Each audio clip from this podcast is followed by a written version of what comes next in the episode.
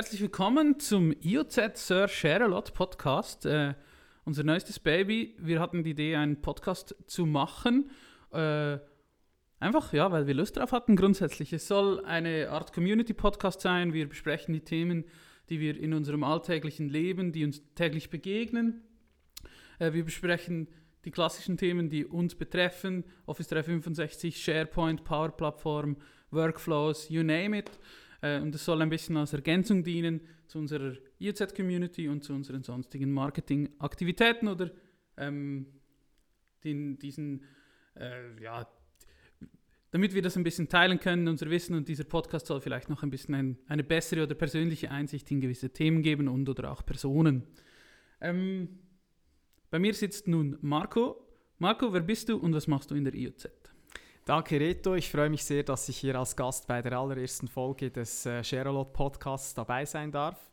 Ich bin Marco Peter, ich bin bei der IOZ für das Marketing zuständig und ähm, pflege äh, die Inhalte im Blog ein, plane die Community-Events, ähm, bin für die Vermarktung unserer Inhalte zuständig und ähm, genau, das ist mein Aufgabenbereich. Ist jetzt nicht gerade klassisch äh, ein technischer Job, aber trotzdem äh, hast du das Gefühl, dass die, die Power-Plattform eines unserer, äh, das Tool, das wir sehr oft einsetzen in unseren Projekten, dass es ein bisschen ein Schattendasein fristet. Warum ist das so, Marco? Ja, das habe ich tatsächlich das Gefühl. Ähm, wenn man es vergleicht mit der großen Schwester der Power-Plattform, also die Microsoft 365 Produktivitätscloud, die ist äh, extrem stark verbreitet und sehr gut bekannt bei den Personen, die draußen in den KMUs, bei den Unternehmen arbeiten. Es hat praktisch jeder einen Bezug zu den Office-Apps, jetzt natürlich nach der Pandemie auch zu Microsoft Teams. Ähm, aber im Schatten dieser M365 Cloud ist die Power-Plattform die eigentlich ein riesiges Potenzial bietet für die Unternehmen, um ihre Prozesse ähm, und ihre ähm, äh, Geschäftsanwendungen selber digitalisieren zu können. Aber das Know-how oder die Bekanntheit, die hat noch nicht so richtig durchgebrochen, ist mein Eindruck. Es ist ja nicht immer auch besonders einfach zu vermarkten, weil es ja Überhaupt zum Teil nicht. sehr komplex ist. Oder man braucht ähm, schon man redet, oder man, Sie reden immer von diesem Citizen Development, da kommen wir später noch dazu, aber grundsätzlich ist er doch ein, ein eher komplexeres Thema. Das ist wahr, ja. Ähm, und man muss auch sagen, wir jetzt, die hier in der IT-Branche äh, drinstecken, wir sind halt auch ein bisschen branchen- oder betriebsblind sogar. Ja. Also draußen bei den normalen Anwenderinnen und Anwendern die kennen die Office-Apps, die kennen Teams, die kennen Outlook. Vielleicht ähm, Exchange Online sagt dem einen oder anderen noch was, aber dann ist dann eigentlich schon schnell mal Ja, fertig. ja, und wenn du dann mit Power Plattform, Power Apps und Power Automate kommst, ähm, Prozesse digitalisieren, eigene Business-Anwendungen entwickeln, das sagt eigentlich den sehr, sehr vielen Leuten, die nicht in der IT-Abteilung arbeiten, denen sagt das nichts. Ja, ist ja auch Ja. verständlich, weil eben es powert ja letztendlich das, was, äh, was drunten, was, oh, schwierig in Hochdeutsch, was äh, unten dran ist oder was, Ja, was, was ja, die, die ganze Engine quasi, richtig. Ja, was die Daten von links nach rechts treibt. genau. Weil wir aber wissen, dass das komplex ist, haben wir ein E-Book herausgegeben. Magst du das mal kurz vorstellen? Ja, genau. Ähm, das E-Book heißt, was Sie mit der Power-Plattform 2022 tun sollten. Und genau weil ähm, der Bekanntheitsgrad oder der Reifegrad ähm, der Personen draußen in den KMU, in der, in der, in der Geschäftswelt sehr unterschiedlich ist, ähm, ist auch das E-Book so gegliedert. Ähm, es fängt eigentlich auf der allerhöchsten Ebene an, wenn man noch überhaupt keine oder keine Vorstellung hat, was man mit der Power-Plattform tun kann ähm, ist das erste Kapitel so aufgebaut, dass man Inspiration finden soll. Und in diesem Inspirationskapitel sind neun oder zehn Beispiele von Power-Apps und, und automatisierten Prozessen ähm, abgebildet, so dass man eben ähm, sich vorstellen kann, was kann ich denn damit machen.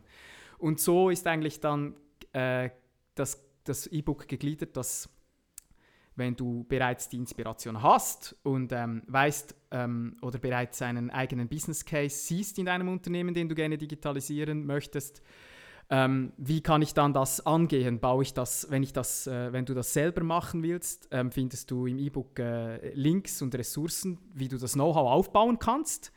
Wenn du aber bereits am Punkt bist, dass du das Know-how auch schon hast und bereits loslegen willst, also deine Reife ist noch höher, dann äh, ist das nächste Kapitel äh, beschäftigt sich mit zehn Fettnäpfchen, die du dann beim Making dieser Apps und Prozesse ähm, vermeiden sollst.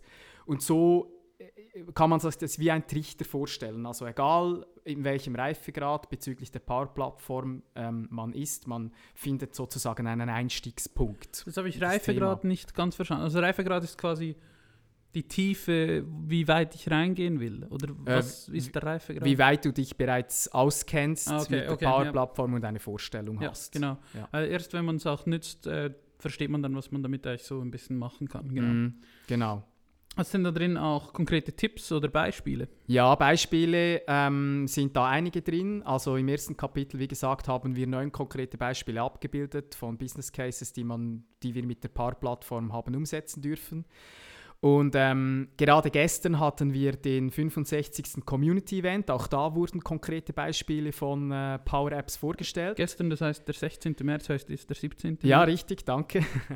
Und ähm, jetzt, was ich als nächstes machen werde, ist, ich nehme dieses E-Book, ich mache es auf und ich werde die Beispiele, diese neuesten Beispiele da drin auch ergänzen. Und ganz konkret gehe ich da auf eines ein. Wir hatten zu Gast äh, die Parking Zürich AG, die betreiben Parkhäuser äh, in der Groß, im Großraum Zürich. Und da kommt es natürlich immer mal wieder vor, dass es zu Schadenfällen kommt. Also ähm, Fortunato, der Gast äh, vom gestrigen Event, hat da ein konkretes Beispiel genannt von einem angetrunkenen Fahrer, der beim, bei der Einfahrt in das Parkhaus die Barriere abgeräumt hat. Und äh, das muss dann natürlich gemanagt werden. Also man muss die Rapporte aufnehmen, ähm, man muss ähm, äh, den Te die Technik aufbieten, die das dann abschätzt und sich um die Reparatur kümmert. Dann geht es um die Haftung, man muss die, mit der Versicherung zusammenarbeiten. Und äh, dieser ganze Prozess hat die Parking Zürich AG vorher ähm, einfach mit Netzlaufwerken gemacht und die Dokumente da von Hand abgelegt. Und jetzt durften wir ähm, eine Power-App ähm, bauen, die genau diese Schadenfälle managt. Also du hast eine zentrale Maske, wo du den Schadenfall eröffnest, dann äh, gehst du durch einen geführten Prozess hindurch, wo du diese verschiedenen Daten abfüllst, was ist passiert, wann ist das passiert, man kann Fotos dazu hochladen ähm, und dann natürlich auch eine Taskliste, ähm, befindet sich da jeweils am Ende, wo du siehst, okay, ich muss noch mit der Versicherung aufnehmen, Kontakt aufnehmen, ich muss noch mit der Polizei das anschauen, was habe ich erledigt, was nicht.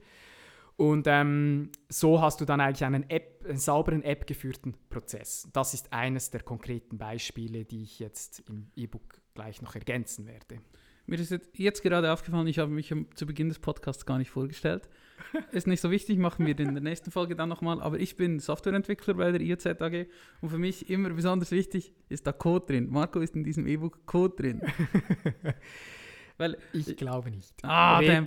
Ich wusste, nein, ich wusste, in irgendeinem Blogpost oder so, haben wir, den wir jetzt gemacht haben, war Code drin. Und da, hat man, da war der, der App-Code drin. Ja, genau.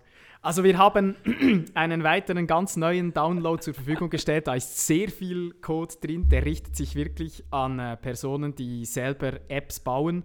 Und ähm, wenn Sie da den Kalender mit Zeitplan ist das, wenn Sie diesen Kalender mit Zeitplan selber ja, genau. in Ihrer eigenen App aufbauen möchten, können Sie jetzt aus dem neuesten Download diesen Code Stark. sich runterziehen und das umsetzen. Das ist ein kleiner interner Disput zwischen Marco und mir. Jetzt haben wir viel erzählt, was man denn so machen kann, aber wenn ich als Unternehmung mit der Power-Plattform starten will, wie mache ich das am besten? Wir sehen da zwei Ansätze.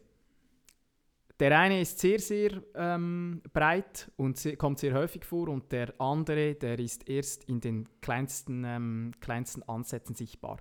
Der große Weg oder der, der, der häufigste, die häufigste Art ist ähm, die opportunistische Vorgehensweise. Also eine Unternehmung wie die Parking Zürich AG sieht Potenzial, einen ähm, Prozess äh, digital abzubilden und in der Form von einer Power App mit äh, automatisierten Prozessen zu strukturieren. Das ist wahrscheinlich der häufigste Fall. Richtig, oder? genau. Man sieht einen Case, man möchte den gerne umsetzen, man sieht Verbesserungspotenzial, äh, um die Effizienz steigen zu können, so wird das dann gemacht. Man baut einfach mal eine erste App und setzt einen ersten Prozess um.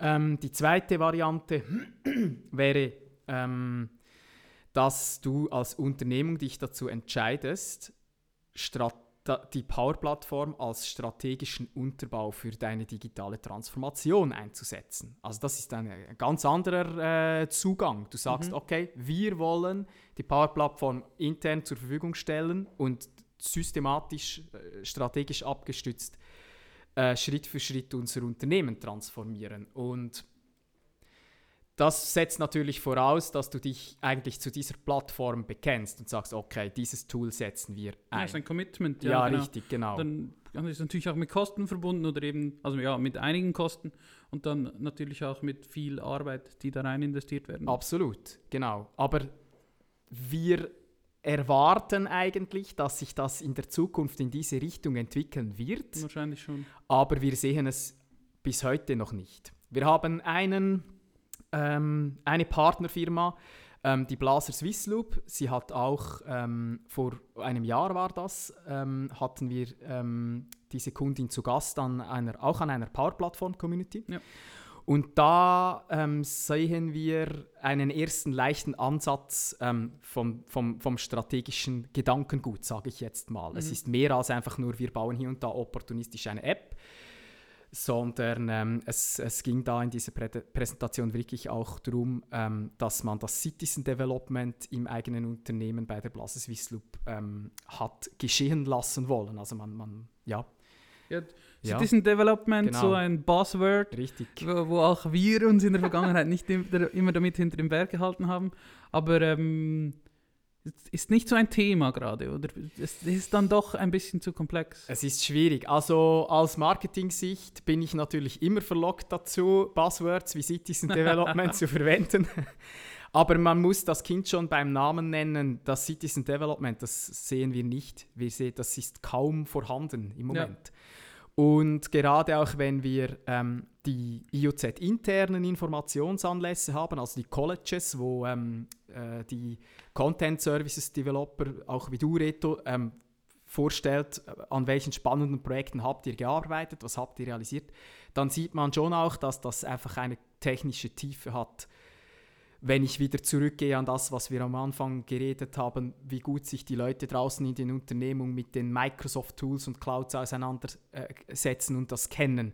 Das ist so eine Riesenlücke Ja. zwischen den normalen Leuten aus dem normalen Business in Anführungszeichen und der Erwartung an diese Leute, dass sie dann selber Apps und Flows entwickeln. Das, die technische Komplexität ist noch viel zu groß, als dass wir das ähm, Es jetzt beobachten würden. Genau, es wird halt auch schwierig, das einfacher zu machen, jetzt aus meiner Sicht, weil du halt schnell, oder das kommt jetzt eben vielleicht auch ein bisschen wieder darauf an, ist das das, wo wir drin sind, wir machen halt komplexe Sachen ähm, und dann, du kannst halt nicht, irgendwann kannst du es nicht mehr einfacher machen, oder gerade Power Automate bietet schon sehr viele Vereinfachungen für Sachen, die vor noch wahrscheinlich zehn Jahren oder nicht mal zehn Jahren sehr viel aufwendiger gewesen wären umzusetzen oder in eine Lösung zu bauen.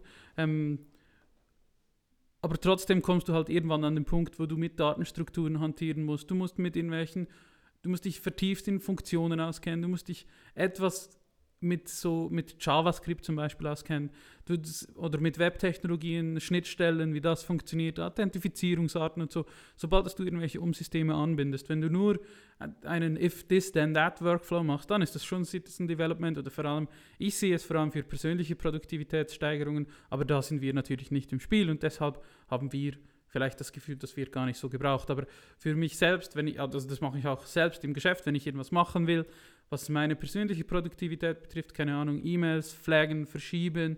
Ich führe zum Beispiel auch so eine E-Mail-Statistik, wer schickt mir wie viele Mails und so. Ah, spannend. Das mache ich alles mit Flow. Und das ist auch wirklich schnell gemacht und früher wäre das unmöglich gewesen eigentlich. Mhm, mhm. Und das ist schon cool, aber es ist halt nicht, ich glaube, es bringt nicht wirklich einen Business Value oder es hat nicht wirklich einen Wert, diese Workflows, sondern es ist mehr so, also indirekt natürlich schon, weil ich dann produktiver bin oder etc. irgendwas, Mhm, aber äh, direkt fürs Business mhm. wahrscheinlich nicht, nein. Ich persönlich äh, finde das eigentlich, ähm, du hast jetzt verschiedene Kompetenzen und äh, Know-how-Bereiche genannt, die man et- ein bisschen haben muss, ansatzweise, um, sich, um damit arbeiten zu können.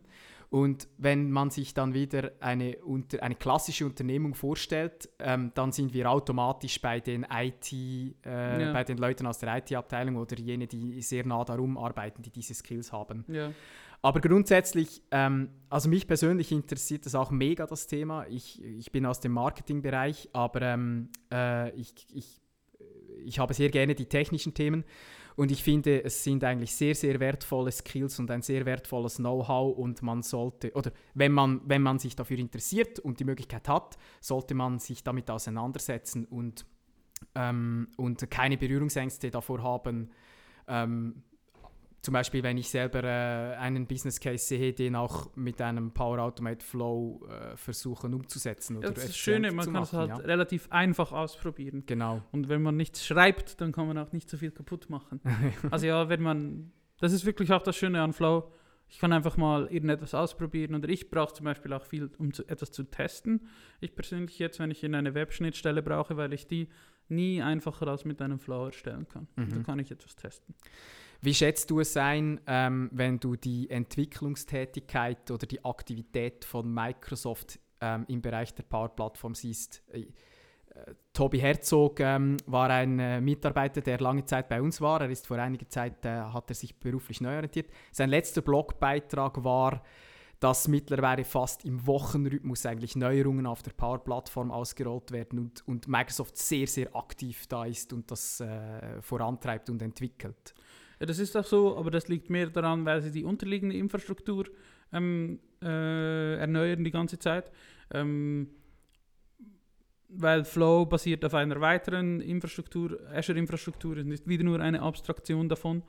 Ähm, und da passiert sehr viel, aber es gibt durchaus immer vieles Neues, aber ich habe das Gefühl, das ist meine subjektive Meinung, inzwischen, inzwischen ist man schon sehr im, im Detail, in der Detailverästelung dieses Baumes. Mhm. Sprich, da kommen besonders viele Neuerungen, die Kernsachen oder was uns zum Beispiel auch betrifft, SharePoint, da ist schon, kommt es nicht jede Woche etwas ganz Neues. Ah, okay, ja.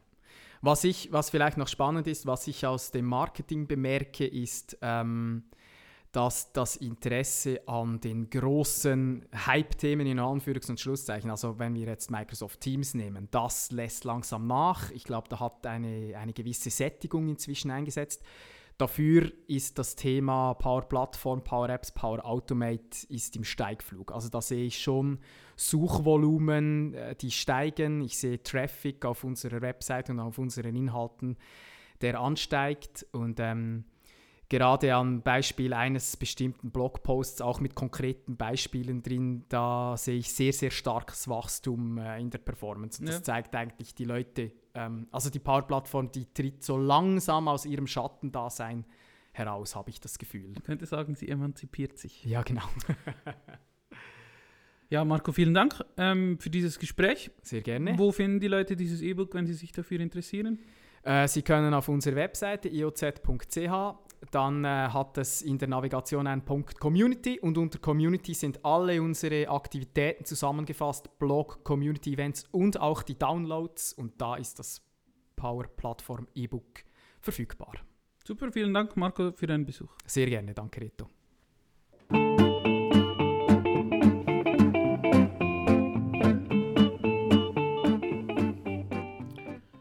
Nun begrüße ich bei mir David Mehr ähm, als zweiten Gast in diesem ersten Podcast. Ähm, David, stell dich doch kurz vor, wer bist du und was machst du in der IOZ AG? Ja, hallo Reto, vielen Dank für die Einladung. Ich bin eben David Mehr, leite das Team Kollaboration bei der IOZ. Das heißt, alle ähm, kollaborativen Projekte, die laufen bei uns über den Tisch. Das sind natürlich vor allem SharePoint-Projekte, das heißt On-Premises wie auch in der Cloud oder wenn es dann Richtung Teams geht oder dazugehörende äh, Applikationen, dann laufen die bei uns durch. Sehr gut. Und du bist bei uns der ausgewiesene Search-Profi. David, warum fasziniert dich die Search so und du arbeitest, oder warum arbeitest du gern mit der SharePoint Search? Ja, die Search, die hat mich schon immer fasziniert und wo dann irgendwann in On-Premise die Search-Technologien ineinander geflossen sind und das wurde ja dann auch mit Microsoft 365 immer weitergezogen. Das hat mich schon immer gepackt, weil einerseits ähm, spielt dann jegliche Struktur spielt dann keine Rolle mehr, weil die ganze Suche, die geht immer über das ganze System rein. Ähm, das ist mal das eine. Ähm, aber auch um einzelne Use Cases abzubilden, um wirklich irgendwie in einer Applikation, wo es ganz viele Informationen drin hat, etwas schnell zu finden, ähm, kann man so natürlich auch sogenannte Search-Driven Applikationen bauen, damit man eben die Informationen schneller findet. Und eben wie gesagt, die Strukturen verschmelzen, die werden immer ja, weniger wichtig und ja, in M365 mit der Microsoft Search, da suche ich ja nicht nur Dokumente, sondern ich kann Seiten suchen, ich kann Personen, das verschmelzt alles ineinander. Plus ähm, wir haben da noch ein paar äh, ja, künstliche Intelligenz äh, etwas drin. Das heißt, ich klicke da einfach rein und ja, an dem, was ich, äh, an dem, äh, wo ich gearbeitet habe, das sehe ich einfach viel schneller wieder. Und ähm, ja, ich suche eigentlich nur noch in M365. Spannend, du bist ja auch, du gehst auf Tour, habe ich irgendwie gelesen oder bei uns gesehen. Ja. Und da erzählst du auch äh, über die Search oder hast du da noch andere Themen, du, von denen du berichtest? Ja, ähm, das, das ist richtig. Ich habe ähm, in den vergangenen paar Monaten hatte ich einige Sessions an öffentlichen äh, Online- Konferenzen, äh, relativ große Konferenzen. Ich habe auch die nächsten Monate noch die ein oder andere. Die, die eine findet nächste Woche statt. Das ist die Teams Nations. Da hat es bereits ja, über 3000 Anmeldungen und es geht da wirklich um die ganze Welt. Ähm, ist sehr spannend, da auch irgendwo mal einen Teil davon zu sein. Und ja, in meinen Sessions geht es. Äh, vorwiegend immer irgendwie um Search. Das eine ist eben die, die Microsoft Search, die einfach so daherkommt, wie sie kommt, ähm, wo aber halt dann über die verschiedenen Applikationen identisch, identisch ist. Also Und du meinst die, die Graph Search, diese, Ja, genau, diese die- Searchbar, die immer ja. zuoberst ist. Richtig, die, die Graph API Search quasi oder die, äh, welche auf Graph API zurückgreift.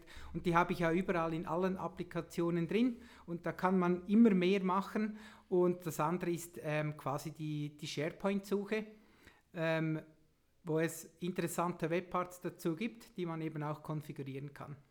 Da gibt es ja zwei verschiedene Typen oder äh, ja, so grundsätzliche Ansätze, wie man da mit der Search arbeiten Mhm. kann. Die, die Standard-SharePoint-Suche oder die PNP-Search-Suche. Ja. Hast du einen Favoriten von diesen beiden?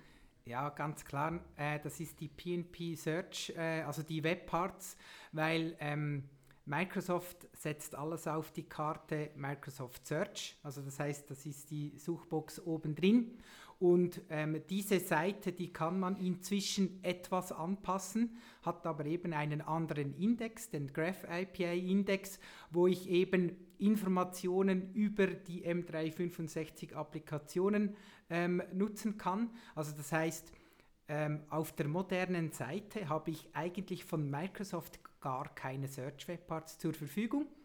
Ähm, dafür gibt es aber die, eben die PNP Modern Search Webparts. Das sind eigentlich die Pondos zu, zu den klassischen Search Webparts, die man aber eben auf den modernen Seiten einsetzen kann.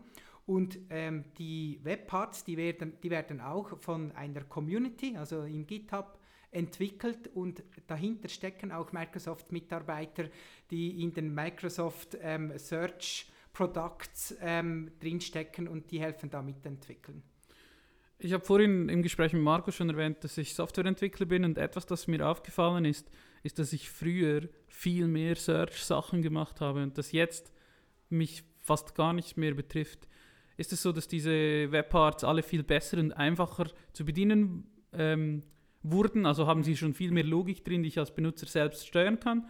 Oder ist das einfach, weil die Möglichkeiten kleiner wurden? Du da da, weißt ja, du das? ja das, ähm, das ist, weil die Tools oder einfach die Instrumente, die sind einfach viel, viel einfacher geworden. Ähm, klar, es gibt Grenzen. Ich bin ja ähm, gegenüber von dir überhaupt kein Entwickler. Ich verstehe irgendetwas von Code und ich kann das einigermaßen lesen, aber ähm, wenn es zu tief wird, dann, dann ist das too much für mich. Und ähm, ja, eben da haben wir auch die beiden Technologien bei Microsoft Search. Da kann ich ähm, quasi äh, nichts am Frontend entwickeln. Was ich machen kann oder was ich entwickeln könnte, sind sogenannte Custom Konnektoren. Also das heißt, wenn ich ein anderes System, nicht M365, in der Search drin haben möchte, dann kann ich da Konnektoren entwickeln. Und ja, innerhalb der Search Webparts, die sind äh, sehr umfassend. Ich kann da viel mit Frontend-Code ja. quasi entwickeln. Ähm, ja. ja, ist ja nicht richtig entwickeln, so wie äh, du es verstehst. Äh, aber äh, ja, da kann man so viel einstellen und die, die Webparts, die werden quasi monatlich released, das mhm. heißt Bugs kommen raus oder eben neue, Ent neue Entwicklungen und weil das eben ein Community, Community Webpart sind, sind da ganz viele Personen und äh, ja, findet jemand etwas super, ähm, kann er das da rein entwickeln mhm. und dann haben, hat es nachher die ganze Welt zur Verfügung. Ja, das, denke, ist, das ist schon sehr cool. Ja. Sie gibt viele, Sie haben ja das auch bei anderen Produkten gewechselt, aber PMP ist schon ist natürlich auch das, womit wir am meisten Kontakt ja. haben, logischerweise. Aber es ist schon ein sehr ein Vorzeigeprojekt, wie das so geht mit diesem Crowd-Development quasi, wo die Leute halt selbst, also Open Source klassisch, aber halt getrieben durch Microsoft oder getrieben durch Leute mit Visionen und andere, die das dann entsprechend umsetzen. Ja. Das ist schon sehr cool gemacht. Ähm, die Custom-Konnektoren haben wir da schon, hast du schon mal was damit gemacht oder hast du schon mal einen externen Konnektor verwendet?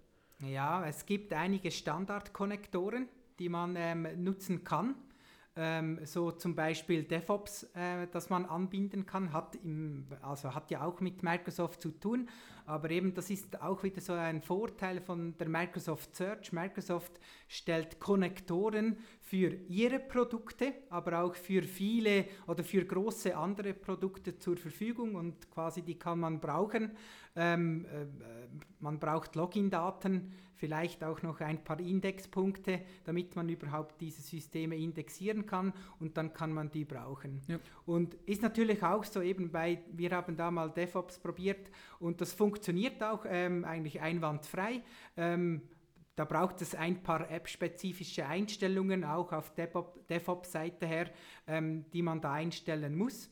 Und äh, wir waren da auch als IOZ in einem Preview-Programm und sind jetzt da wieder in einem. Das ist die, was neu kommt, ist eine Federated Search.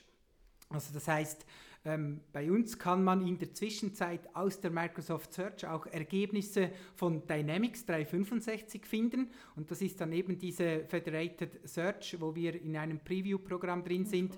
Das können wir schon nutzen, ausprobieren, da können wir auch dem Product-Team von Microsoft entsprechend Feedback geben und ich habe da regelmäßig Calls mit denen, da erzählen sie wieder, ja, was kommt dann Neues, was machen sie die nächste Zeit oder eben man kann ähm, Issues, Bugs melden oder vielleicht auch Verbesserungen und irgendwann, irgendwann in ein paar Monaten wird das dann released und ist äh, für alle verfügbar. Das klingt sehr cool. Habe ich noch nicht gehört mit diesem Dynamics 365 Connector. So sehr Insider bist du. Ähm, ein anderes Tool, Dynamics, ist schon etwas, das auch viele unserer Kunden brauchen und etwas, das auch sehr viele Leute brauchen, ist Teams. Wie sieht es aus mit der Teams-Suche? Ja. Gibt es da auch? Ja, die Teamsuche, äh, die wurde erst kürzlich eben auch mit einem neuen UI, also mit einer neuen Oberfläche versehen. Ähm, die, aller, also sie, die Suche ist nun besser, ähm, ist auch ja. besser strukturiert. Man, man kann vielleicht direkt nach Teams filtern oder Channel, hat mehrere Filter drin. Der Nachteil ist noch etwas, dass man da die Oberfläche oder die Filter, die ich da drin haben möchte, die kann ich aktuell noch nicht customizen. Ähm, ist aber auch ein Thema, das ich immer wieder aufgreife an ähm, Teams-Konferenzen. Ähm, äh, eben wie gesagt, in Microsoft Search, also in Teams, da kann man nicht so viel customizen, customizen man findet es aber gut. Aber wenn man dann quasi ähm, die, äh, die PNP Search Web Parts nutzt, ähm, habe ich da weitere Möglichkeiten und kann es eben auch customizen. Sehr gut. Äh, klassischer, äh, Klassi ja, es gibt Dinge, die sollten nicht passieren. Jetzt gehen gerade die Jalousien runter. Deswegen beenden wir doch jetzt dieses Gespräch. David, vielen Dank für deinen Besuch äh, und wir hören uns wieder beim nächsten Mal, beim nächsten, bei der nächsten Ausgabe des Sherlock Podcasts. Würde mich freuen. Vielen Dank, Reto.